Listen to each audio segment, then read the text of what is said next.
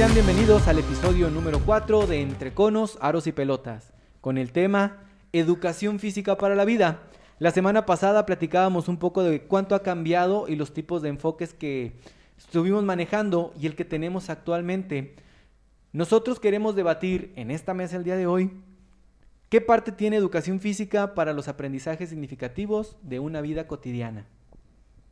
Bueno, pues educación física, eh, bien, viéndola desde una perspectiva para la vida útil, te brinda de muchísimas herramientas. Por ejemplo, ubicación espacio-tiempo, eh, ya actualmente te permite conocer dentro de un aprendizaje para la vida dónde dejaste tu carro en el supermercado, ¿no? O cómo poder interpretar eh, las señalizaciones que se encuentran para llegar a determinado departamento en un, en un en un centro comercial muy amplio.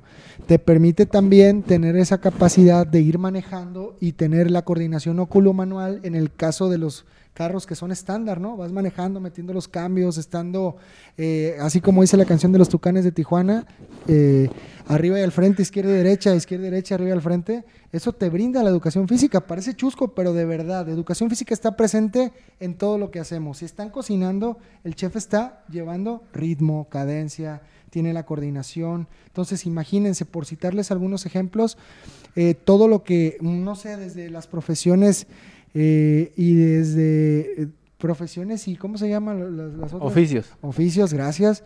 Eh, los oficios del albañil cuando está arriba, que tú lo ves como si nada pasara haciendo equilibrio estático y dinámico, es porque ese albañil o esa persona que tuvo oficio o, profesión tuvo un buen maestro de educación física. Y no nos vayamos tan lejos, no precisamente en, las, en los oficios y en los trabajos. Cuando uno nace, pues no sabe caminar, no sabe hablar, no tiene noción de su cuerpo. Desde ahí comienza la educación física, desde una correcta estimulación temprana. Si tú tienes esta correcta estimulación temprana, el niño en este momento eh, va a cada vez tener mayores habilidades, va a desarrollar sus, sus capacidades, perdón. Entonces, no tienes que esperarte a la etapa adulta para ver el reflejo de la importancia que es una educación de física bien, bien llevada. En cuestión de preescolar también a mí me pasó un casito eh, especial donde pues a través de la educación física, pues los colores que era mencionando Eddie, que la educación vial, lo que es rojo, amarillo y verde, pues el niño ya identificaba que a la hora de estar parado en un semáforo, a qué horas podías avanzar, en el cual también te tenías que detener y en el cual también hay que ser conscientes de manera preventiva. Y cuando nosotros, o en mi caso, que yo le di la educación, parte de esa educación vial, y le dije que el amarillo no era para pisarle más fuerte y que te pasara el alto, sino que era preventivo y saber que ya tenías que detenerte, el niño ya era consciente y le ayudaba incluso a los papás a concientizar un poco de esa educación vial. Es correcto. Eh, los enfoques los vimos la, semana pasada, cómo han ido cambiando y, y, coincidían en algunos que el enfoque era lo deportivo, pero la educación física, y creo que muy acertado, se ha enfocado en este tiempo en el hecho de dar y de dotar y de darle significado a los aprendizajes para su vida diaria. Creo que es muy acertada esa parte porque no garantiza la educación física que todos van a ser deportistas de alto rendimiento, van a tener esas condiciones, más sin embargo el énfasis es el hecho de poderlo dotar para que en la vida diaria pueda ponerlo en práctica. Y pues indudablemente la educación física interfiere en, en cualquier ámbito que desarrollen los chicos obvio que es lo, del movimiento, lo motor, en el desafío, en, poder hacer o ejecutar diferentes acciones, pero también repercute en el hecho de trabajar en equipo, comunicarse, el hecho de también poder tomar decisiones, que muchas veces lo vemos en nuestro patio. Para mí es algo genial que en mi patio los chicos puedan mostrar su personalidad a través de un juego, sin decirte nada, sin hablarte, en el momento muestran su personalidad y cómo podemos abarcar diferentes ámbitos. Por eso ahora creo que la educación física ha retomado un lugar muy importante en el cual hay una gran responsabilidad de nosotros los docentes en el hecho de poder... Eh, favorecer de manera integral todos, todos esos ámbitos sin dejar de vista que pues nuestro objeto es el, el, desarrollo motriz. Sí, yo creo que el deporte quedó en segundo plano como para detectar talentos. Entonces, sí, tal vez puedes que tengas algún alumno sobresaliente y lo llevas, lo puedes encaminar a, al área deportiva asignada para que crezca. Yo, yo educación física lo veo como un laboratorio donde pones a prueba la corporeidad del alumno. Bien dijiste tú, no solamente la parte afectiva, sino también la parte social. No hay momento, no hay un mejor momento para ponerlo en práctica que no sea la clase de educación física. ¿Por qué? Porque se te presentan problemas que vas a tener en la vida cotidiana. Respetar las ideas de tus compañeros, encontrar las palabras y la manera de expresar tus propias ideas, tomar acuerdos, respetar reglas que a veces piensan que es nada más el jueguito, pero los niños están muy entrados en que si no lo respetan va a haber una consecuencia. Tal vez la consecuencia no es grave, pero gracias a eso, a este juego, ellos pueden experimentar. Y el manejo de emociones, porque si nos remitimos al, plan y programas de estudios, aprendizajes clave, y le damos una leídita a esos aprendizajes, más de alguno de ellos te habla acerca de respeta las normas de convivencia. Entonces, desde ahí eh, te está enseñando de manera transversal eh, el, respeto de las reglas, eh, el vivir en sociedad y te lo da un juego. Un juego te permite dentro de él experimentar una situación que realmente vas a vivir más adelante, ¿no? La frustración, el enojo de no haber podido ganar. Entonces, muchos niños eh, que tuvieron su clase de educación física, lógicamente que pues voy a ver todos los puntos buenos de educación física, ¿no? Eh, te permite tener un mejor manejo de emociones. Hay niños que no saben expresar esa frustración al perder y los juegos en las clases de educación física te van encaminando, te van formando para que aceptes que en un juego puedes ganar o puedes perder y en la vida como en diferentes trabajos también así lo es, ¿no? y que tienes diferentes roles, sobre todo, que tomas diferentes roles. Bueno, no sé si ustedes recuerden que también cuando teníamos parte de los bloques, eh, uno de ellos mencionaba incluso hacer obras teatrales, no sé si recuerden. Entonces en esas obras teatrales, educación física te está dando esas herramientas y ese desarrollo, no nada más motor, sino también te da esa pauta para que tú puedas descubrir que a lo mejor no vas a tener a un deportista, porque puede pasar esa ocasión pero puedes tener un pintor, puedes tener a un niño que se va a dedicar a la obra de teatro, a ser incluso youtuber, porque hay niños que ya ahora se expresan tan bien ante una cámara que incluso es algo increíble porque dices, ¿de en qué momento lo aprendió? Entonces, este tipo de bloques, cuando los mencionaban, eh, hacer una obra de teatro, expresarse con sus compañeros, lo sociomotor, pues obviamente era también esa parte que ahorita en la pandemia, pues yo creo que a ustedes, no sé cómo vean, el regresar a esas clases y ver que los niños no tienen esa parte eh, afectiva y que les va a costar un poco porque pues les está costando el regreso. Imagínate un año y medio de no tener educación física, de no socializar con compañeros, con amigos. Imagínate qué tan importante ahora va a ser la educación física y que nosotros llevemos a cabo esa buena educación física, que es lo que queremos. Así es, qué privilegio, ¿no? Poder tener en nuestro patio el hecho de inferir y sentar las bases para que ellos puedan adquirir diferentes experiencias. Eh, también pudiera agregar que dentro de nuestra clase, eh, yo lo veo, eh, porque desde que llegas al salón están esperando como un momento de éxtasis en cuanto a sustancias que detonan por la emoción que están eh, ocasionando, pero lo veo como un, un, un desfogue lúdico, una catarsis en la que los niños llegan al patio y quieren este, hacer la actividad, esperan con mucha emoción la, la, actividad, desde ahí se le está generando un beneficio al chico en el hecho de poder, quizás tuvo una, una, mala experiencia en la clase anterior, que no cumplió con algún trabajo, pero esa parte le permite nuevamente equilibrarse en cuanto a sus emociones. Otra parte que también se estimula y que a veces pasamos desapercibida es el hecho de que hay chicos que son muy cohibidos dentro del salón y la clase puede favorecer a que el alumno construya esa personalidad. ¿Y desde qué punto podemos participar nosotros como docentes en la educación física?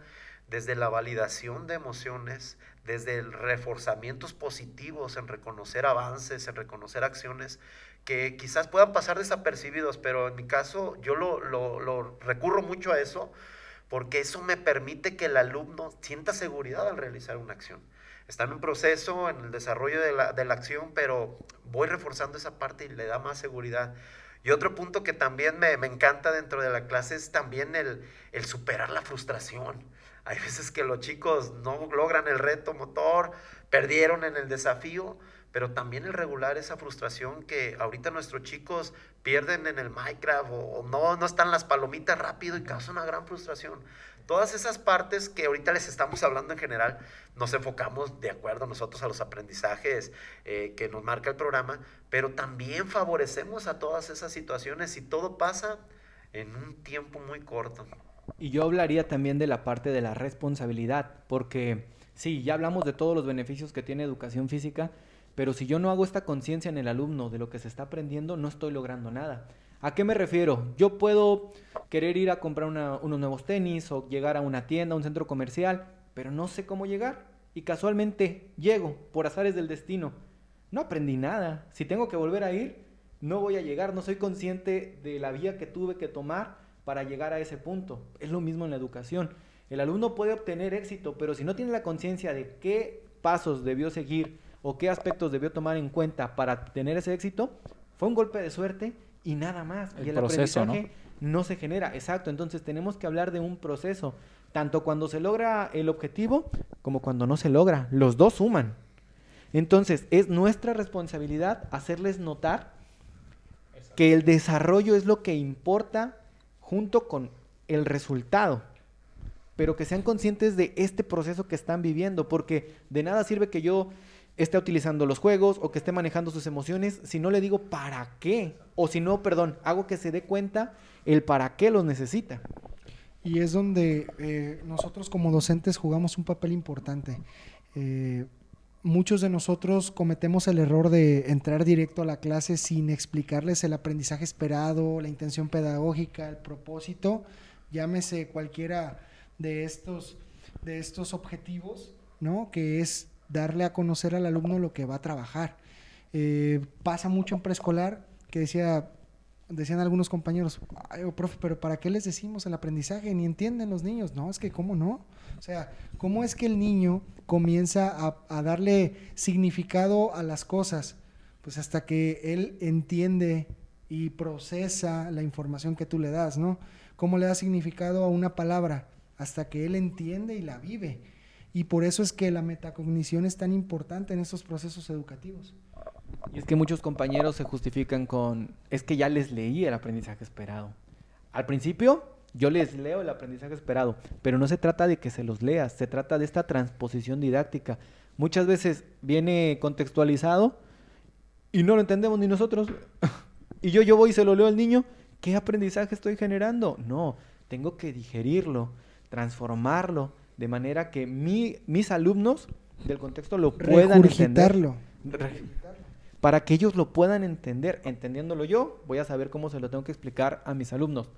Preescolar, primaria, secundaria, preparatoria o inicial, la que sea. Esa es la labor del docente. Primero entender lo que estamos enseñando o lo que vamos a enseñar para poder guiar este desarrollo, este proceso de, de aprendizaje. Es correcto. Y sobre todo dentro de esos beneficios, a veces nosotros eh, poderlos eh, marcar precisamente, porque de esa manera nosotros sustentamos que la educación física juega un rol muy importante. Ahorita hablamos de muchísimas cosas que pasan dentro de una clase y por supuesto la intención pedagógica siempre debe estar presente. Nosotros buscamos que el chico pueda alcanzar un objetivo, pero también tener en cuenta que hay varios factores que podemos estimular de una u otra forma. Algo que también quería mencionar, a mí me funciona mucho el, seguimiento de instrucciones, que lo necesitamos en todos, en todos los, los, los, ámbitos y también que podemos favorecer en educación física. Y sin duda uno de los principales y que también puedes desarrollar de una manera en que el niño se divierta, principios, valores que a veces en el hecho del concepto repetitivo en, el aula, pero donde los vives se vuelve más significativo y como lo mencionaban ustedes, más consciente de que estás realizando una actividad. Y fíjate que en cuestión, en el área de educación física, he visto que nuestra área cada vez es más dignificada. ¿Por qué? Porque anteriormente, no sé si les pasaba a ver en internet que salía algún meme y el único meme que encontrábamos era de un maestro pues relativamente panzón y que te decía, el que avienta las pelotas. Y ahora me he encontrado varios videos o varias imágenes de memes que hay, por ejemplo, una muchacha que está pasando un gran charco de agua y que hay unas rejas y la muchacha está pasando de lado a lado. ¿Y qué dice? Área de educación física. O un buen maestro de educación física te enseñaría a pasar estas rejas. un charco grande, de repente también ves el charco y ¿qué haces? Saltarlo. ¿Y qué te dice también el meme? Si llevaste educación física, entenderás la situación, porque estás saltando. Entonces, realmente creo que nos damos, estamos haciendo un buen trabajo porque ya se está dignificando y ya no nos identifican como el maestro que avienta las pelotas. Nos está mostrando que realmente somos un maestro que te está enseñando cosas para la vida cotidiana. Dentro de esas cosas, pues tenemos las competencias para la vida, que son competencias para el aprendizaje, competencias para la información, competencias para el manejo de situaciones, competencias para la convivencia y competencias para la vida en sociedad. Imagínate qué tanto abarcamos nosotros que solamente dicen, ah, educación física. No, señor, educación física realmente engloba todo. Y esta parte la estamos abordando porque no es solamente 50 minutos en el que el niño sale a jugar, que es parte, sale a divertirse, sí, pero también está desarrollando diferentes competencias y habilidades que en ocasiones pasan desapercibido. ¿Qué estaban haciendo los chicos? Pues jugando, pero a través de ese juego estaban adquiriendo un aprendizaje, estaban desarrollando sus competencias para, como lo dices, en su vida, en su contexto, se presente una situación, puedan determinar cuál es el movimiento correcto, cuál es la acción motriz correcta, cuál es la acción que demanda menor esfuerzo, pero sobre todo en el interactuar socialmente eh, cuando tenga que tomar alguna decisión. Algo que procuro siempre en, la clase de educación física es que se vayan rolando eh, los, los capitanes o los representantes de un grupo porque de esa manera también se aborda un liderazgo y a veces, híjole, es complicado desarrollar en otros ámbitos. Liderazgo de organizar, de tomar decisiones, que también es algo que, repercute mucho en un juego que pasa desapercibido, pero tarde o que temprano se va a presentar esa situación y sobre todo competencias para la vida diaria, para lo real. Y muchas veces se abordaban tratando de, llegar a algunos eh, aprendizajes que pues eran fugaces y que no se iban a presentar en la vida. Entonces creo que es mucha responsabilidad y un privilegio que en nuestra, en nuestra clase podamos abordar esa, esa parte, por supuesto dándole prioridad a su desarrollo de habilidades y destrezas. Y que desde el propio estilo de enseñanza que tú eliges otorgar está la resolución de problemas. Por citar eh, perfectamente uno de los estilos que encaja con esta, con esta forma de enseñar para la vida, ¿no?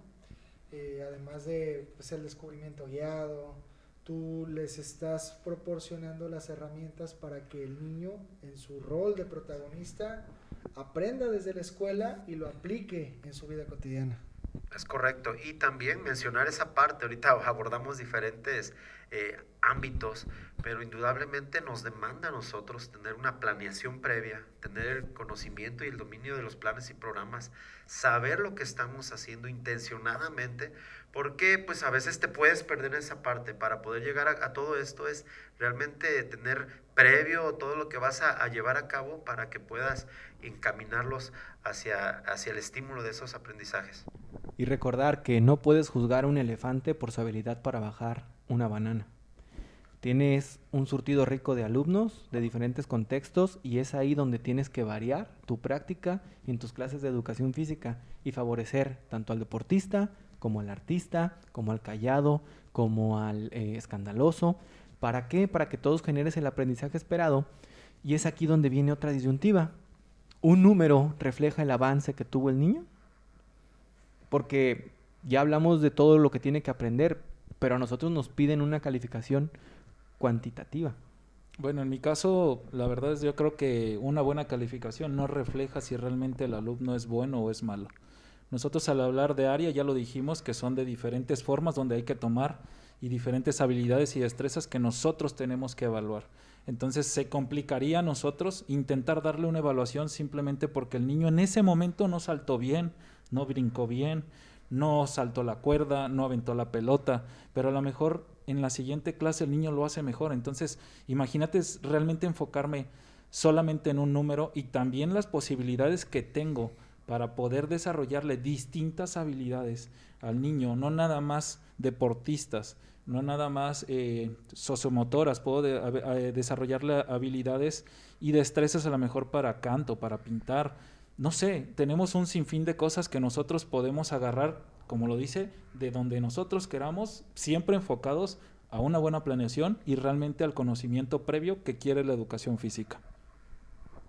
Las teorías han ido cambiando y creo que nos dan este abanico de oportunidades para poder favorecer al aprendizaje del niño. Una muy importante es la teoría de las inteligencias múltiples, donde nos explican un poquito de qué, inteligencias existen en el ser humano y a dónde van encaminadas. Eh, sería importante que le echáramos un ojito, que las conociéramos para poder tomar decisiones al momento de planificar.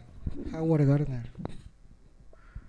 Es correcto, ¿no? El, el hecho de, de, poder tener una calificación no garantiza ni te ponen un estatus, aunque por tradicionalmente se busca, ¿no? Este, tener esa, ese puntaje, pero indudablemente el hecho de, de de que cada individuo tiene características, habilidades, dones, talentos de diferente forma y el hecho de poderlo construir y poder aportar para que puedan desarrollarlos y puedan estar estimulados para que en un futuro puedan enfocarse. Creo que es algo que en mi caso personal se debería de dar más énfasis en el hecho de lo que es bueno, para lo que tú eres bueno.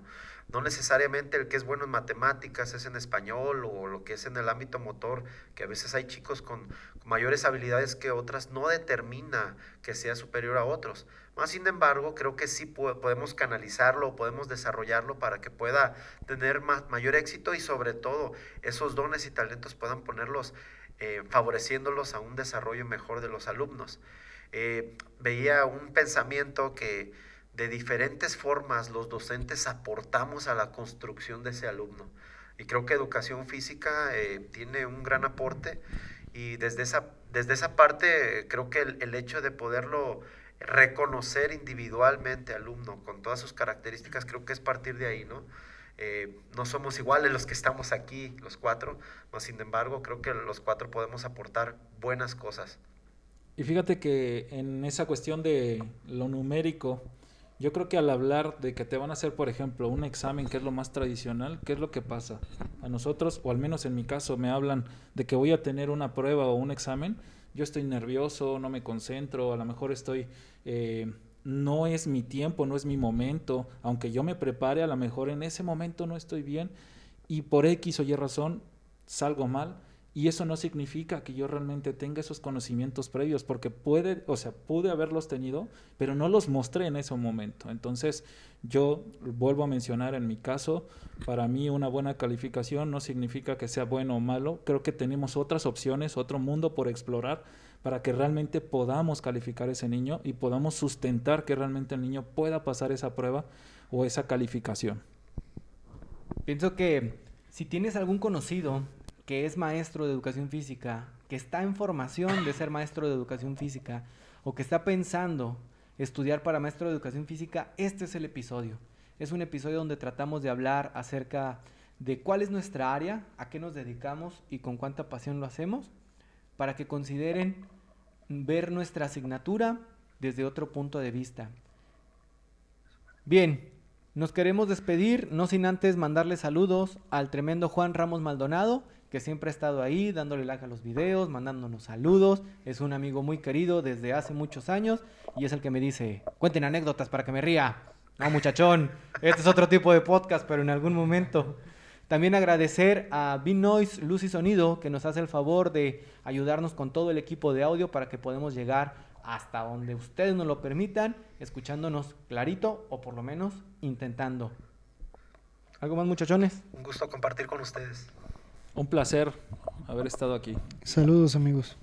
Nos queremos ir. Les recordamos que el día lunes vamos a tener un episodio especial en nuestras redes sociales. Síganos Instagram y Facebook como arroba entre conos, aros y pelotas, un video muy bonito donde vamos a hablar acerca de nuestras experiencias ya regresando a esta nueva normalidad. Nos despedimos, no sin antes decirles que la vida es como una caja de chocolates. Adiós.